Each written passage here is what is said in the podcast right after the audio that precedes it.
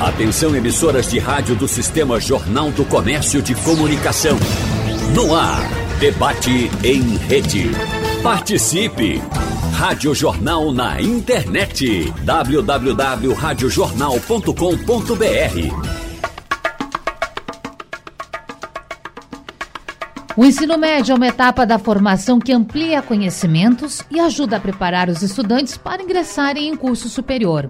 A lei de número 13.415 de 2017 alterou as diretrizes e bases da educação nacional e modificou a estrutura do ensino médio. Em vigor desde 2022, essa nova modalidade agrupa as disciplinas tradicionais em áreas de conhecimento, estabelece o um aumento progressivo da carga horária, entre outras mudanças. Por isso, no debate de hoje, segunda-feira, nós vamos conversar com os nossos convidados sobre os principais objetivos da reforma, como ela está sendo implementada em Pernambuco e de que maneira ela está sendo recebida por professores, alunos e, claro, as escolas. Para esse debate tão importante para você, que é pai, que é mãe, que é responsável por um adolescente, nós estamos recebendo o Durval Paulo. Ele que é assessor pedagógico da Secretaria Executiva de Desenvolvimento da Educação de Pernambuco.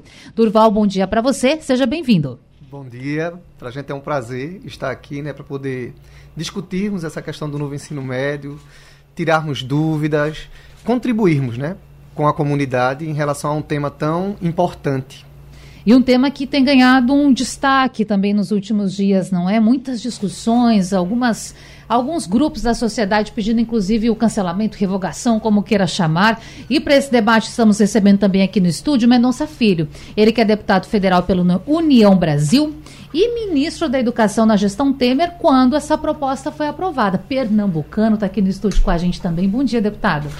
Bom dia, Natália. Bom dia, ouvintes. Prazer grande estar aqui na Rádio Jornal. Cumprimentar Duval, cumprimentar o sindicalista Helena Araújo, enfim, e cumprimentar principalmente os ouvintes. O debate é, é importante e estou aqui à disposição para que a gente possa trazer algumas boas eh, novidades sobre a educação, especificamente sobre o novo ensino médio.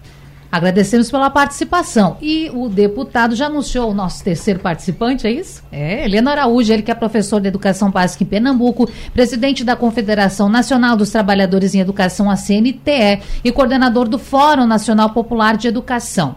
Professor Heleno, muito bom tê-lo também nesse debate. Obrigada por aceitar o nosso convite. Um bom dia. Bom dia, Natália. O prazer é todo meu estar aqui com vocês nesse debate cumprimentar o assessor do Val, o deputado Mendonça Filho e a todos os ouvintes aqui da Rádio Jornal. Inclusive, quero fazer um destaque aqui, dizer que a Helena está participando com a gente hoje pelo Zoom, pela internet. Estamos vendo o professor, estamos ouvindo o professor. E você está hoje em Brasília, é isso, participando de uma atividade relacionada ao novo ensino médio, é mesmo? É por aí? Conte pra gente. Isso, nós estivemos em Brasília esse final de semana, participando da quarta plenária intercongressual da CNTE e tivemos também a oportunidade, na última sexta-feira, participar de uma cerimônia do Ministério da Educação, fazendo uma recomposição do Fórum Nacional de Educação. E foi reduzido a sua composição em 2017 e agora restabelecemos a composição de 2016, com suas 50 entidades nacionais participando, setor público, setor privado, os empresários com o Sistema S representado, os trabalhadores com as centrais sindicais, e essa recomposição vai trazer um ambiente para o debate sobre as políticas educacionais com efetiva participação social, Natália. Certo, dito isso, vamos começar então de vez com o nosso debate. Primeiro, chamando Mendonça Filho, deputado, já dizia que você, que o senhor foi ministro na gestão Temer, ministro da Educação, quando essa proposta foi discutida. E claro que há muitos detalhes aí para a gente explicar para o nosso ouvinte. A época, obviamente, foi tema de muita entrevista, tema de muitas conversas, muitas matérias, mas essencialmente, o que é deputado novo ensino médio? Bom, Natália, primeiro, é, o ensino médio é uma etapa fundamental na formação dos jovens, né? É, você sabe que a educação ela se divide em algumas etapas que eu quero aqui relembrar para o público leigo, a educação infantil, o ensino fundamental é, nos anos iniciais e finais, e o ensino médio, que é já na fase onde o, o, a criança passa para a adolescência e ele come, a criança e o, jovem começa a pensar e sonhar com relação a, a que caminho profissional seguir, né? havia um debate no Brasil há, há, há, mais de uma década, ou talvez há 20 anos, desde as diretrizes bases para a educação para o nível médio, do governo Fernando Henrique Cardoso, sobre mudanças no ensino médio. O ensino médio no Brasil tinha uma uma, uma forma de, de se uh, aplicar completamente diferente da média uh, ou, do que ocorria nos principais países do mundo. Estou falando de Europa, como França, Portugal, Inglaterra, estou falando dos Estados Unidos, Canadá e até países asiáticos como Coreia do Sul e Japão. Porque nós tínhamos 13 disciplinas obrigatórias, você passou por isso, eu Sim. passei por isso, e é, nenhuma flexibilidade para que o jovem pudesse se inclinar e se aprofundar em termos de aprendizagem em termos de conhecimento, é, tendo em vista o seu itinerário formativo. A nossa é, liderança no MEC como ministro da Educação levou adiante a implantação do ensino médio, que foi feita por medida provisória, depois desse debate aí longuíssimo, pelo menos cinco anos no Congresso e 20 anos em debates na academia e junto à sociedade, é, para proporcionar uma sintonia entre o que ocorre no Brasil e o que ocorre no mundo. Né? Dando ao ensino médio brasileiro, primeiro, aumento da carga horária é, existente. Nós tínhamos quatro horas aula de aulas, aula diária e subimos para cinco horas aula nós tínhamos uma carga, uma carga horária anual da ordem de 2.400 horas. Elevamos para 3.000 horas, ou seja, o, o, o, o tempo do aluno dentro da sala de aula ele foi ampliado. Agregou-se à, à legislação do novo ensino médio também um incentivo à adoção da política de educação em tempo integral, que é outra política muito importante.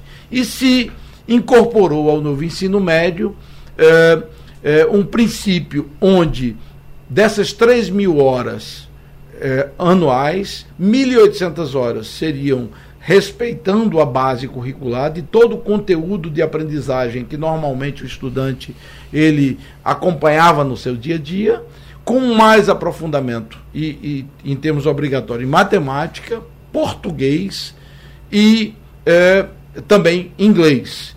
E todo o conteúdo permanecendo igual. E 1.200 horas para que a gente pudesse ter itinerários formativos complementares a partir dos projetos de vida, dos sonhos, dos desejos de cada estudante. Então, é, a lógica do novo ensino médio obedeceu à necessidade de que o Brasil pudesse se sintonizar com o que ocorria no mundo e, ao mesmo tempo, também. É, é, adaptar essa realidade para os jovens. E aí eu vou finalizar para que a gente Sim. possa ouvir os de, de, demais participantes. É importante que a gente destaque que o, o quadro do novo ensino médio se deu dentro de uma base onde 43% dos jovens até 19 anos não concluíam o ensino médio, o que é uma tragédia. E o desempenho de matemática, português e ciência absolutamente abaixo do, do, do, que seria satisfatório, ou seja, uma tragédia social com 1 milhão e 700 mil jovens é, que nem trabalhavam nem estudavam, excluídos da educação é, no nosso país. Então, o ensino, ensino médio estagnado, com a média de IDEB de 3,8, é, há, mais, há praticamente uma década, ou seja, um quadro absolutamente caótico e que a gente é, imagina que precisava de mudança.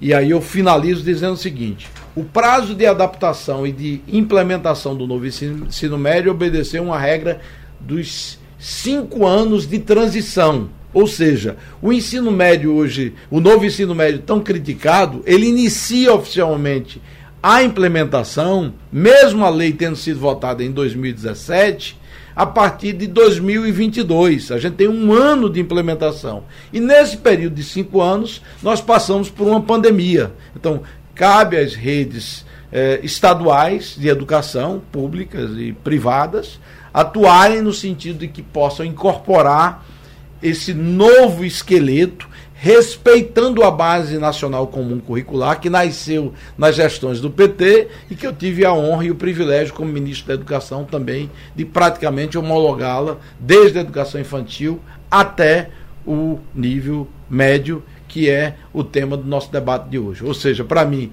é, de forma conclusiva, eu diria que é uma mudança estruturante, importante na educação, interessa aos jovens, os jovens desejam isso e eu acho que é um caminho sem volta. E espero que a gestão atual do PT não parta é, no sentido de querer ou, ou se manifestar, pelo menos, ou, ou trabalhar por sua revogação, porque a sua revogação será o reestabelecimento de algo absolutamente superado e que os números demonstram o flagelo da educação encontrada por mim nos idos de 2017.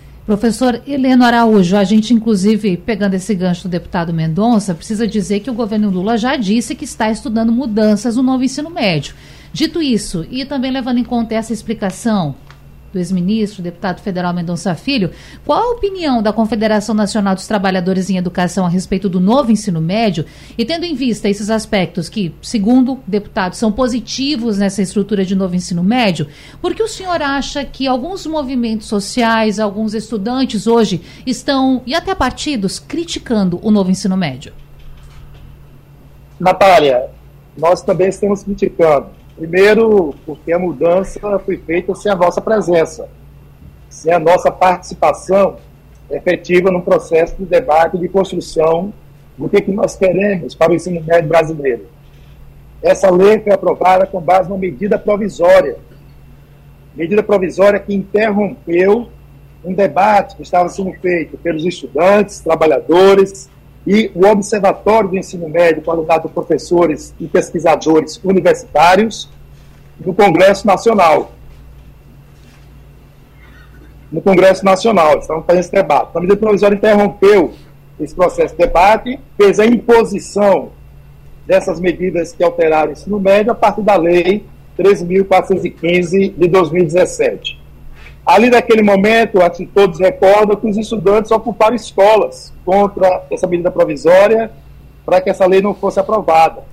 E nós apoiamos os estudantes nessas medidas, porque o conteúdo da lei já mostrava que ele não teria eficácia nenhuma para o ensino médio quando começasse o processo de aplicação. E é isso que nós estamos vendo no dia de hoje. O deputado Mendonça Filho falou do aumento da carga horária que é o fato que está na lei. O aumento da carga horária, Natália, exige uma escola de tempo integral. Não dá para aumentar a carga horária com três turnos. Quando você aumenta a carga horária e define um programa de escola de tempo integral, que nós não temos nenhuma posição contrária à escola de tempo integral, embora que nós defendamos a formação integral dos nossos estudantes, e a formação integral tem que ser feita dentro de uma escola de tempo integral, só que essa carga horária está sendo ampliada dentro de uma escola já existente. Então você acaba os três turnos da escola e bota turno único, sem construir novas escolas. Aí tem vários problemas. Primeiro que o problema é que a escola atual não está preparada para um tempo integral. Não tem equipamento, não tem condições, não tem espaço para que a juventude possa desenvolver o seu potencial. Nós estamos escutando, nós sindicalistas, do tempo do Brasil inteiro, de diretores de escola, pedindo ajuda aos sindicatos. Porque os diretores dizem, eu estou perdendo meus meninos. Quando eu coloco a escola no tempo integral, a juventude, principalmente Natália, a juventude mais pobre, está deixando de frequentar a escola. Os dados do IBGE apontam que nós temos mais de 800 mil jovens em Pernambuco que nem estudam e nem trabalham, entre 15 e 29 anos de idade. Em 2021, nós tínhamos 260 mil jovens de 15 a 17 anos fora da escola. E é grave a situação que nós temos, mais da metade da população pernambucana com 25 anos de idade e não conseguiram concluir a educação básica. E olha que esse programa de tempo integral começou em 2005.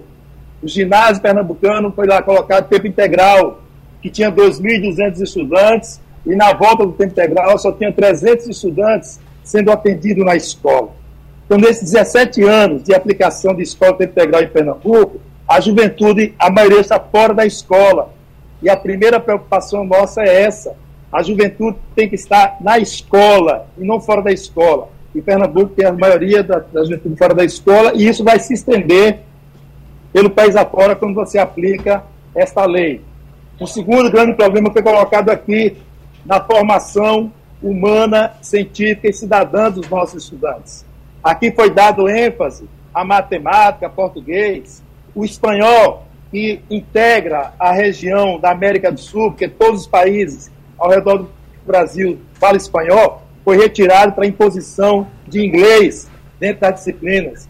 E no processo de unidades curriculares, dita como optativa, que o aluno podia escolher entre os seus cinco itinerários formativos, poderia escolher, o que também não é verdade na prática. O aluno vai para aquilo que a escola oferece, e não aquilo que ele poderia escolher com base nos itinerários apresentados. E, nesse ataque à formação humana, científica e cidadã dos nossos estudantes, nós tivemos uma redução das disciplinas de educação artística, da educação física, da música, da filosofia, da sociologia, para colocar unidades curriculares né, do dia a dia, sem que os profissionais da educação estivessem preparados para fazer esse trabalho.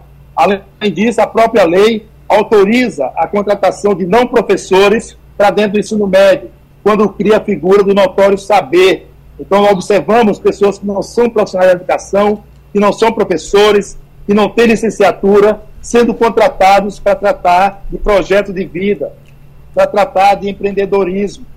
Então, esse é elemento também que traz consequências sérias para a educação básica, para o ensino médio e para os profissionais da educação. Além disso, Natália, com essa redução das disciplinas da formação humana, científica e cidadã, né, e ingresso em novas atividades, está precarizando a formação dos nossos estudantes. Nós temos, ouvimos denúncia de que a formação dos estudantes para fazer brigadeiro, para fazer sabão como atividade profissional, que nós sabemos que é muito precária para a nossa juventude. O deputado Mendonça Filho falou aqui que você, ele e eu nós passamos pelo ensino médio com 13 disciplinas e estamos aqui. Eu fui aluno do ginásio pernambucano, com esse processo das disciplinas. O que está colocado nesse processo não é as disciplinas que eram 13, porque hoje você olha as disciplinas e um conjunto de unidades curriculares que aumentaram a participação do estudante.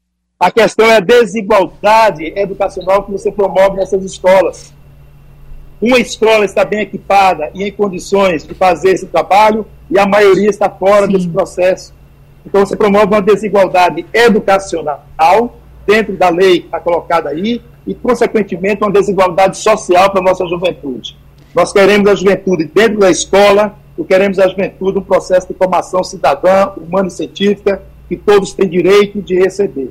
Essa é a nossa luta. E esta lei o novo ensino médio não atende essa demanda social da nossa juventude, principalmente as mais pobres. Logo vou querer saber a opinião de Mendonça Filho a respeito dessas colocações. A gente foi apontando aqui, mas enquanto isso, Durval Paulo, você que é assessor pedagógico da Secretaria Executiva de Desenvolvimento da Educação em Pernambuco, dito isso, feitas essas primeiras colocações, a gente precisa entender o que está sendo colocado à disposição em Pernambuco quando o assunto é novo ensino médio.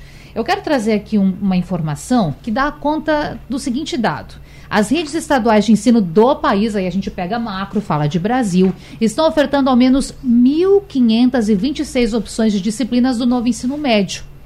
Ou seja, mais de 1.500 opções, o que vai mudar de acordo com cada estado, da disponibilidade de oferta de cada rede. Qual é a realidade de Pernambuco? Um estado que, inclusive, a gente precisa dizer aqui, é importante que se fala que registra números importantes quando o assunto é ensino médio, o turno integral, que já aprovou esse crescimento, essa melhora no IDEB, mas é preciso avançar. Então, o que é feito hoje no ensino médio de Pernambuco quando a gente fala sobre novo ensino médio, Durval? Bem, enquanto rede, a gente ficou dentro desse movimento de reforma, é, sofrendo ou vivenciando o que estava sendo proposto pelo governo federal, né, enquanto medida provisória a princípio, depois uma lei, ainda o Conselho Nacional trazendo a atualização das diretrizes para o ensino médio e demos início a um processo de construção de um novo currículo em todos os estados. Então, os estados tiveram uma flexibilização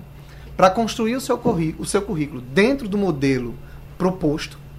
E nesse modelo nós temos a formação geral básica, como já foi dito, de 1.800 horas, uhum. preservando os conhecimentos basilares para a formação desse estudante e a possibilidade de cinco itinerários formativos, envolvendo as áreas de matemática, linguagens, natureza, humanas e a formação técnica e profissional. Qual foi a opção do Estado de Pernambuco? Construir trilhas para essas áreas de conhecimento, onde o estudante tivesse é, uma possibilidade mais afunilada de aprofundamento do conhecimento que ele queria é, prosseguir os estudos. E aí nós construímos 14 trilhas de área de conhecimento que estão vinculados aos itinerários formativos. É, logisticamente, a distribuição ficou da seguinte forma: cada gerência regional observou uma nucleação de escolas para que essas trilhas pudessem ficar disponibilizadas no entorno desse estudante e ele pudesse fazer a opção por uma escola, dando o aprofundamento da área de conhecimento que ele tem interesse. É, então, a gente vai ter, no entorno de algumas regiões, a possibilidade não das 14 trilhas, mas de um universo amplo, mas garantindo as quatro áreas de conhecimento que estão propostas na lei. É, as nossas trilhas elas foram construídas de forma integrada. Então, o estudante, ao optar por uma trilha, ele vai ter uma preponderância de uma área de conhecimento, mas vai ter também a presença das outras áreas contribuindo, já que o conhecimento ele não está isolado em uma área de conhecimento certo. apenas. Então, é, esse estudante, a, a, a expectativa da gente é que ele tenha essa possibilidade de escolher uma trilha que está vinculada a um itinerário formativo do interesse desse estudante. Então, a logística foi montada mais ou menos dessa forma para atender o máximo possível o interesse desse estudante. Primeiro, quais são essas trilhas? Se a gente pode mencionar algumas, algumas áreas que estão sendo contempladas. E depois, hoje, como é essa rede de ensino, de ensino médio aqui em Pernambuco? Quantos alunos? É, em torno integral, quantos estão? É 100%? Não é 100%? Explique para a gente. Hoje nós temos é, aproximadamente 55% de turmas de escolas em tempo integral, considerando as escolas de 45 tempos, 35 tempos. Mas todas as escolas já estão vivenciando a ampliação de carga horária. Nas escolas regulares, como já foi dito, a gente está vivendo seis aulas diárias. Antes a gente tinha cinco aulas, ampliando uma aula por semana, a gente consegue, consegue chegar às 3 mil aulas de que a lei determina de mínimo para ampliação de carga horária. O ano passado nós vivenciamos os primeiros anos no formato do novo ensino médio e agora, em 2023, nós estamos com os primeiros e os segundos anos. Vai ser um movimento progressivo e no próximo ano a gente alcança a totalidade das escolas entre primeiros, segundos e terceiros anos no formato do novo ensino médio.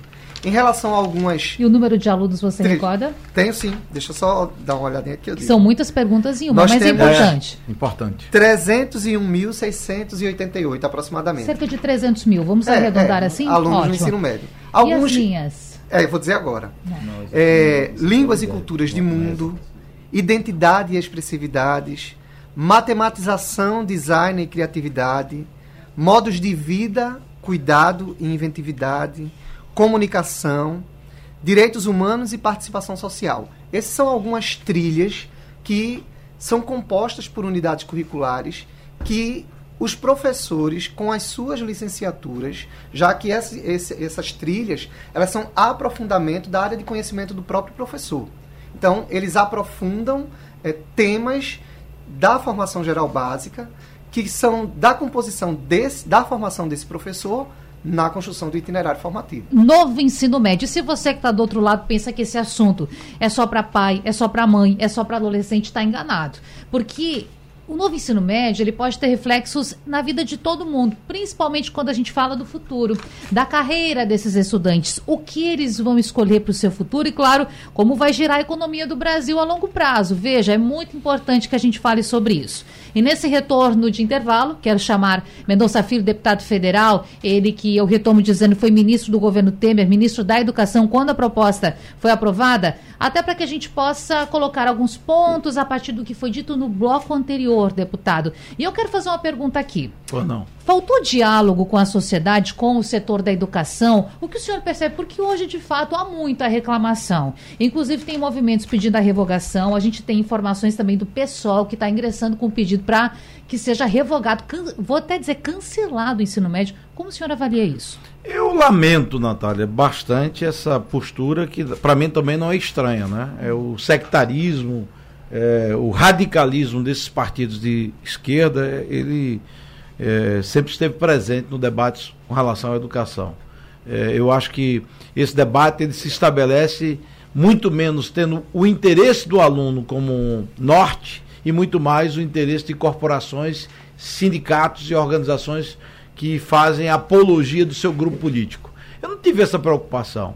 Por exemplo, Heleno falou há pouco sobre o fato de ter sido enviado para o Congresso via medida provisória. Hum eu acho interessante que quando o PT manda medida provisória, é, é, democrático e legal. Mandou a medida provisória do FIES, que criou o FIES. Aí é democrático e legal. Quando se manda uma medida provisória para o Congresso para reformar o ensino médio, não é democrático. Quer dizer, é, é uma dialética, para mim, eu diria, injusta, incorreta e e, do ponto de vista intelectual, desonesta. Me permita dizer isso com toda a franqueza, porque, na prática, se você é, levar em consideração as várias MPs editadas nos governos petistas, na área da educação, todas foram é, um instrumento legal. O que é que pressupõe a Constituição para estabelecer o, o, princípio de uma medida provisória? O caráter de urgência e relevância. Eu pergunto a você, e a, o ouvinte que está me, me ouvindo nesse instante é a reforma do ensino médio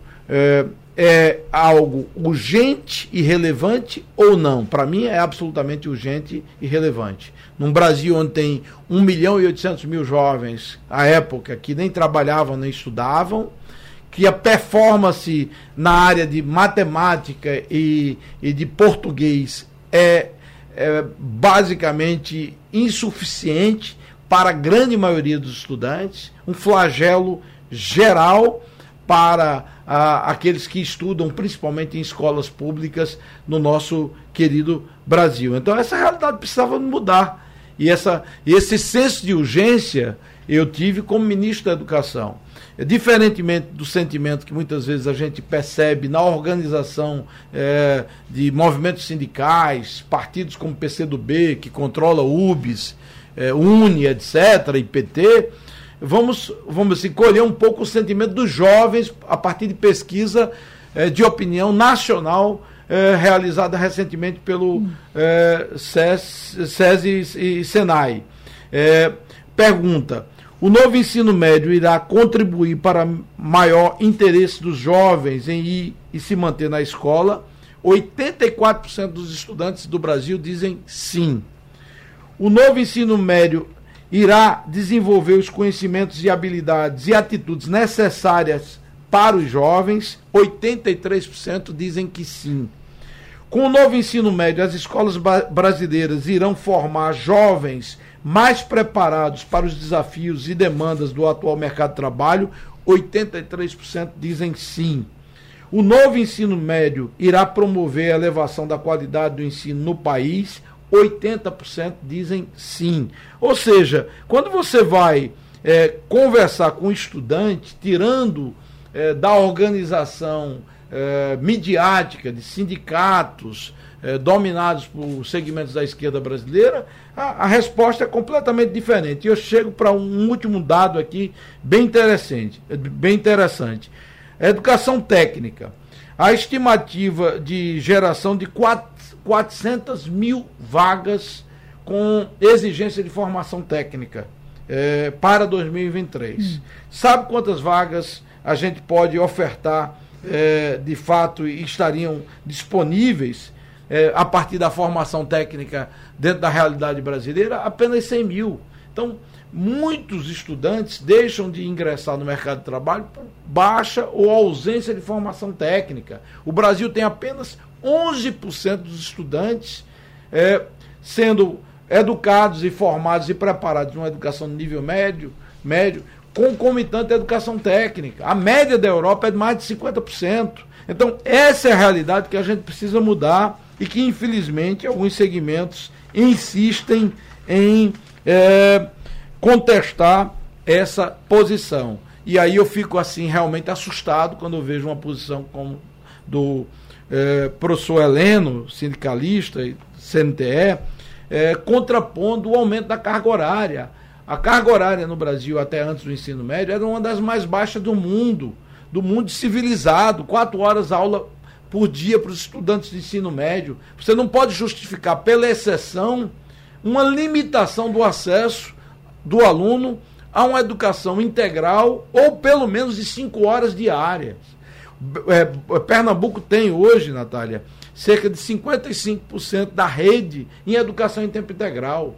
A educação em tempo integral nasceu no governo Jarbas, de quem fui vice, e coordenei esse processo de implementação. Pernambuco saiu das últimas colocações do IDEB do nível médio no Brasil para figurar hoje entre as três ou quatro melhores é, redes estaduais do Brasil. Isso é um ganho enorme, importante e precisa ser reconhecido. E a política do novo ensino médio, ela casou a mudança estrutural no, no ensino médio brasileiro com uma política de estímulo, de apoio à ampliação do ensino em tempo integral para todas as redes do Brasil, inclusive com apoio dado ao governo Paulo Câmara, à época, quando eu era é, é, ministro da Educação. Então, para mim, essas mudanças são fundamentais, importantes. Não faltou diálogo, pelo contrário. Você não pode dizer que um, um debate de 20 anos faltou diálogo. Se depender eu digo, de parte da esquerda brasileira, o ensino médio vai continuar aí expulsando jovens eh, das escolas. Jovens chegam muitas vezes em idade avançada com, com acumulação de 2, 3 anos, 19, 20 anos. Chega em casa, o pai, a mãe, por uma questão de necessidade, eh, eh, manda ele para o mercado de trabalho. A gente tem que garantir a proteção do jovem dentro da escola. Quer dizer, o melhor lugar para a gente proteger os jovens, preparando ele para a vida, educando ele, é dentro da escola. Não é, é encurtando o número de horas aula dentro das escolas é, pernambucanas e brasileiras que a gente vai preparar nossa juventude para o futuro. Então fico realmente é, indignado e fico até revoltado que parte da esquerda brasileira se mobilize para rever uma reforma que vai ao encontro do que é praticado nos principais países do mundo. Estou falando de Portugal, Espanha, Inglaterra, França, Alemanha, qualquer país europeu desenvolvido, e todos são desenvolvidos ou num, num patamar muito superior ao nosso, praticam flexibilidade curricular pratica o itinerário formativo onde o jovem tem o direito de se aprofundar em áreas de conhecimento que são mais próprias para o seu projeto de vida. Não é, é, é, não é lógico que um jovem que vai fazer engenharia ele se aprofunde na área de humanas. E também não é lógico que um jovem que vai fazer jornalismo ele se aprofunde na área de exatas, de matemática, de física. Qualquer país do mundo é, evoluído ele pratica uma educação onde ele respeita a vontade do jovem, a liberdade do jovem de definir o seu próprio futuro profissional, seja na educação técnica ou migrando para o ensino superior. E, infelizmente, a gente ainda convive com setores retrógrados da sociedade que querem o retrocesso na área da educação.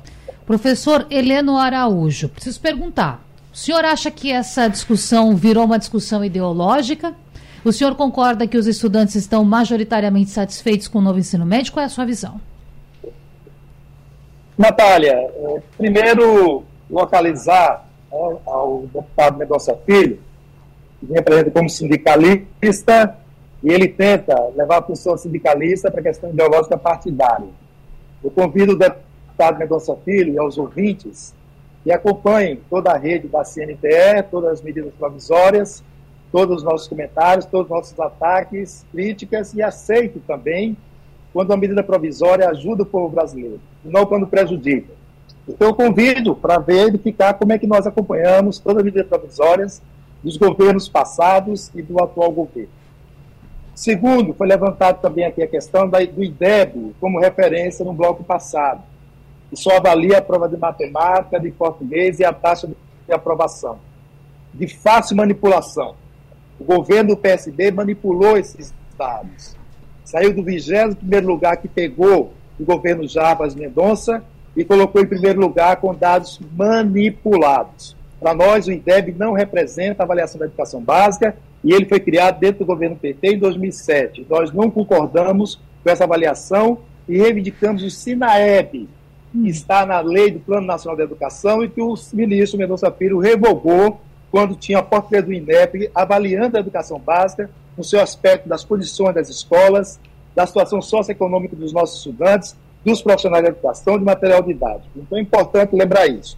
Terceiro, nós não somos contra a ampliação da carga horária. Nós somos contra ampliar a carga horária na mesma escola, sem condições, sem equipamento, e ter os nossos estudantes. Tempo integral tem que ser com novas escolas para atender a demanda social do nosso povo, e não para tirar o povo da escola. Mas vocês Natália, foram contra o tempo integral, né, Leandro? A Margarida Azevedo coloca na Jornal do Comércio, no, no Jornal do Comércio, todas as vezes na coluna de educação, os dados em Pernambuco. Eu quero chamar a atenção, quem leu as colunas delas no processo de mudança de governo, ela sempre dizia: Pernambuco fechou 2022 com 341 mil estudantes matriculados no ensino médio. Nós acabamos de ouvir aqui, todos os ouvintes ouviram o Duval dizer que nós temos 301 estu mil estudantes no ensino médio. É isso que eu estou falando, Natália. Foi que eu chamei a atenção no primeiro momento. Nós perdemos 40 mil estudantes de 2022 para 2023. Isso é sectarismo? Isso é proposta de retrocesso, quando você quer que o estudante esteja dentro da escola, defender o direito estar colocado nesse processo. Onde você estudou, Natália, onde o Mendonça Filho estudou, onde eu estudei, nos deu as condições de chegar aqui com a nossa profissão e estar aqui conversando com os ouvintes. Mas o deputado Mendonça Filho não fez nenhum comentário dos 800 mil jovens que nem estudam nem trabalham agora, 2022, em Pernambuco. Não fez nenhum comentário em saber que tem mais jovens fora da escola do que dentro da escola.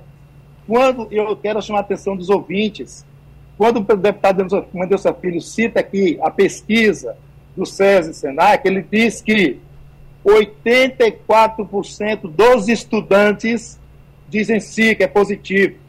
Preste atenção, gente. Nós temos 800 mil jovens de 15 a 29 anos fora da escola e 301 mil jovens no ensino médio, como Duval acabou.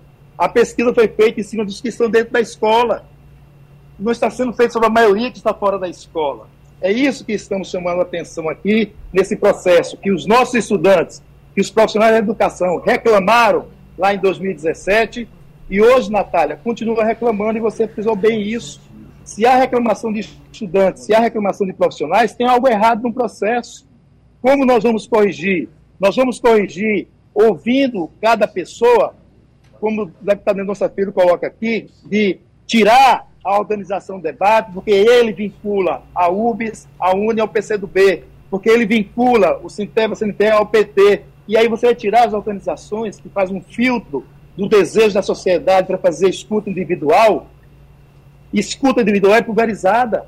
Nós temos dentro dos estudantes que é minoria no ensino médio, quem é contra e quem é a favor. É pulverizado. As entidades representativas da sociedade conseguem filtrar e levar uma proposta mais coletiva para o processo. Mas o deputado Mendonça Filho, quando era ministro, não aceitava isso. Meteu a portaria 577, desconfigurando o Fórum Nacional de Educação, que tinha 50 entidades, e ele baixou para 25. Aumentou o número do governo presente, aumentou o número do setor privado, deixou os representantes da educação pública em minoria dentro do Fórum Nacional de Educação, que virou um fórum golpista, governista e privatista, porque ele nega a participação social e debate conjunto daqueles que precisam da escola pública como direito do cidadão e da cidadã e como dever do Estado, Natália. Pelo Bom. contrário, Helena, aí você está sendo injusto. Eu, inclusive, recebi você no meu gabinete como ministro da Educação. É, e, e recebi muito bem você. Agora, a minha concepção não é de aparelhar o Estado, como boa parte do PT. E você é filiado ao PT. E a, o pessoal da, do, da UB é afiliado ao PCdoB. O senhor precisa. Isso é inegável. o senhor precisa como sindicalista. É, isso é inegável, meu amigo. Isso é inegável. É partidário. Então, agora que eu, que eu recebi e agi sempre de forma democrática. Debate, agora agora nunca tive lá, nunca tive lá para obedecer ordem de, de CNTE nem de sindicato algum. Fazer o bem pela educação. Essa foi a minha prática. E se você está atrás de golpista, vá atrás vice, do vice-presidente da República, que ele estava em favor do impeachment também. Simone Tebet, a sua ministra do Planejamento, também foi, foi intensa mobilizadora em favor do impeachment. Então, não manipule os dados e as informações, por favor, professor. Bom, vamos continuar. Nurval Paulo, professor. Natália, os dados, os dados da, do IBGE, dado do IBGE, qualquer ouvinte pode procurar, Natália. E esse, esse dado seu de 800 mil aqui, ele está incorreto, tá? Eu vou te demonstrar depois. Bom, Você está tá, tá com dados absolutamente incorretos para finalizar, esse assunto rende muito, com certeza não termina aqui. Durval Paulo, você que está representando o Estado nessa discussão, quero dizer que nós recebemos uma mensagem de João Vitor. Ele é professor de matemática para os anos finais do ensino fundamental e médio, assim como docente de educação digital. E ele diz: com o novo ensino médio, ao mesmo tempo que os alunos possuem itinerários formativos para os direcionarem sobre uma possível escolha de carreira, os mesmos reclamam da diminuição da carga horária de matemática, por exemplo, das áreas de humanas e das linguagens. Melhor, ele falou de de áreas humanas e linguagens. Sendo assim, como gerar engajamento entre os alunos nos dias atuais, sendo que existe uma dualidade entre o alto índice de execução e uma diminuição ao pensar crítico social. Pernambuco está pensando nisso, professor Durval? Bem, estamos sim. Inclusive na construção do currículo, a gente teve essa preocupação. Certo. É, pela lei, houve a redução de carga horária dos componentes tradicionais, mas a gente trouxe a discussão para os itinerários formativos. Como eu tinha dito, eles são o aprofundamento da formação geral básica, mas com a presença das áreas de conhecimento. Então, houve de fato uma redução em todas as áreas de conhecimento na formação geral básica.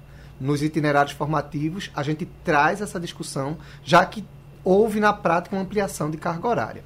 Hoje, a Secretaria de Educação está realizando uma escuta de todas as escolas, avaliando esse processo de implementação do novo ensino médio também.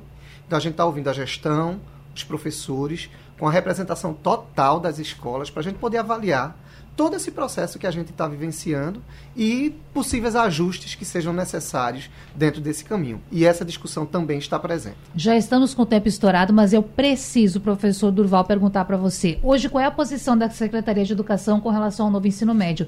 É favorável à continuidade? Sim, a continuidade, mas com avaliação. Certo. Precisa de uma qualificação, que a gente. Essa escuta é mais um passo dentro desse processo.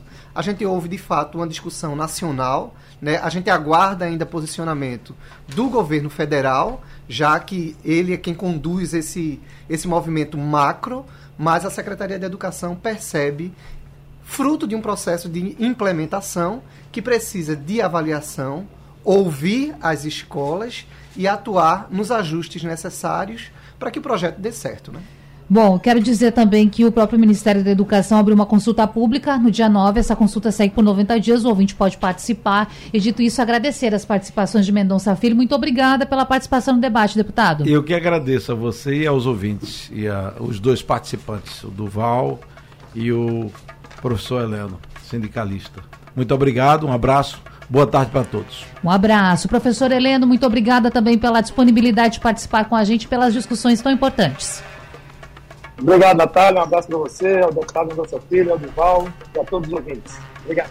Até a próxima. Com certeza esse assunto não termina por aqui, mas agora nós deixamos você com Vitor Tavares e a edição do meio-dia. Até amanhã.